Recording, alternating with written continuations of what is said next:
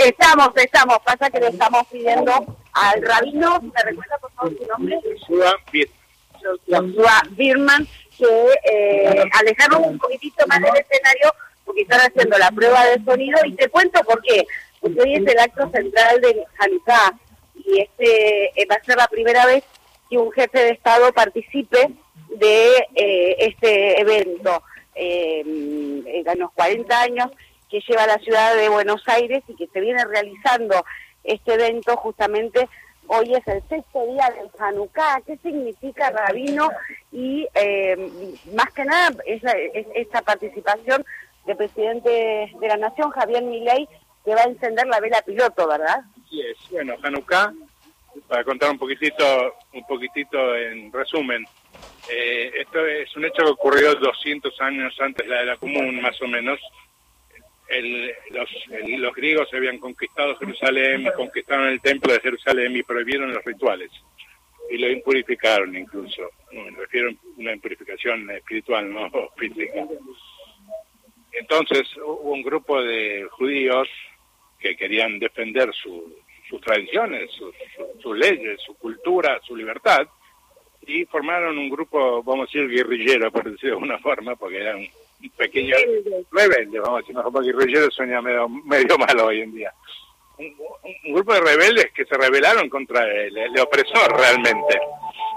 Y ellos formaron un pequeño ejército y con el tiempo varias luchas se llamaban los macabeos. Esos macabeos al final derrotaron al imperio griego con todo su poderío militar, con elefantes y que eran los, los tanques de aquel entonces, digamos y los expulsaron de, de, la tierra de Israel y recuperaron el templo y lo reinauguraron, o sea, lo purificaron, lo limpiaron. En el templo había un candelabro que se encendía de siete brazos que se encendía todas las noches, al anochecer.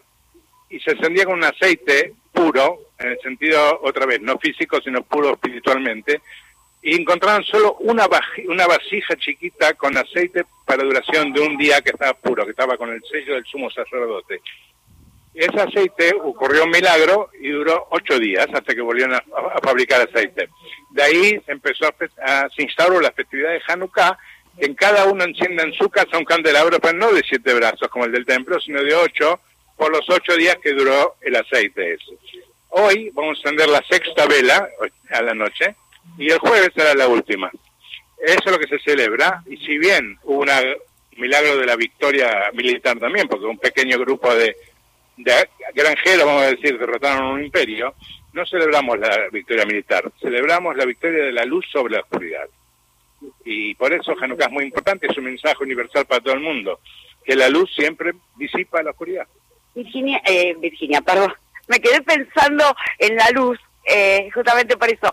Luisa Balmagia está en el estudio de Radio Nacional. ¿Cómo le va, Rabino? Buenas tardes. Sí, hola. Sí, buenas tardes. Eh, quería preguntarle si lo invitaron al presidente Javier Milei o, o él de alguna manera este, pidió poder participar, porque no es frecuente, tengo entendido, que un presidente, eh, digamos, participe de, de, una ceremonia como la que nos cuenta. Vamos a, eh, voy a decir, mire, esto se llevó a cabo el primer, el primer año que lo hicimos fue en el 85, o sea, Ajá. dos años después que se instaló la democracia, vamos a decir, y eh, invitamos al presidente Raúl Alfonsín de entonces, no vino, nos mandó una carta eh, como participando con eso, pero eh, la única vez que vino, vamos a decir, fue cuando vino el, el, vicepresidente Dualde en el año 91, que era vicepresidente de Menem, él vino a participar. El presidente es la primera vez que viene y realmente es un, un ida y vuelta, un poco él quería y nosotros lo invitamos, obviamente.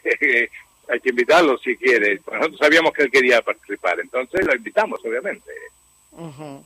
eh, hay... No se olvide que el, que el presidente le, le gusta mucho lo, lo, espiritual y el tema acá es una cuestión de, como le dije recién a la cronista, que es la festividad de, de, la luz, la victoria de la luz sobre la oscuridad. Y eso es un, un mensaje muy espiritual, ¿no? es un mensaje... No festejamos la, la, la, la, victoria militar, que fue también un milagro. Uh -huh. Festejamos el hecho de que se pudo encender el candelabro del templo durante ocho días. Claro, de hecho el presidente en su mensaje días pasados... Sí, mencionó, mencionó, exactamente. Exactamente, hizo, sí. hizo una mención y antes, por supuesto, de asumir también viajó a la ciudad de Nueva York a encontrarse, bueno, con un líder espiritual también. Bueno, ese líder espiritual es el líder nuestro, de nuestra institución específicamente, para que tengan una idea, es una institución que tiene alrededor de 4.000 eh, eh, filiales en todo el mundo. En, y deja un país y va, y va a haber ahí representantes de, nuestra, de esta institución. Acá en Argentina nosotros tenemos 50 filiales, de las cuales 35 están en Buenos Aires. Bueno, eh, eh, eh, ¿esto está por comenzar en cualquier momento, Rabino? Está anunciado para las 8. El presidente está, dijo que va a venir 8.25 más o menos. Así quedamos.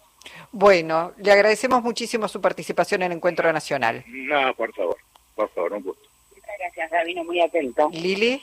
Destacar que también van a acompañar a Javier Milei distintos eh, miembros del gabinete, además también de funcionarios del gobierno de la ciudad, entre ellos Jorge Macri, el jefe de gobierno porteño, Luisa. Muy bien. Bueno, ¿hay mucha gente?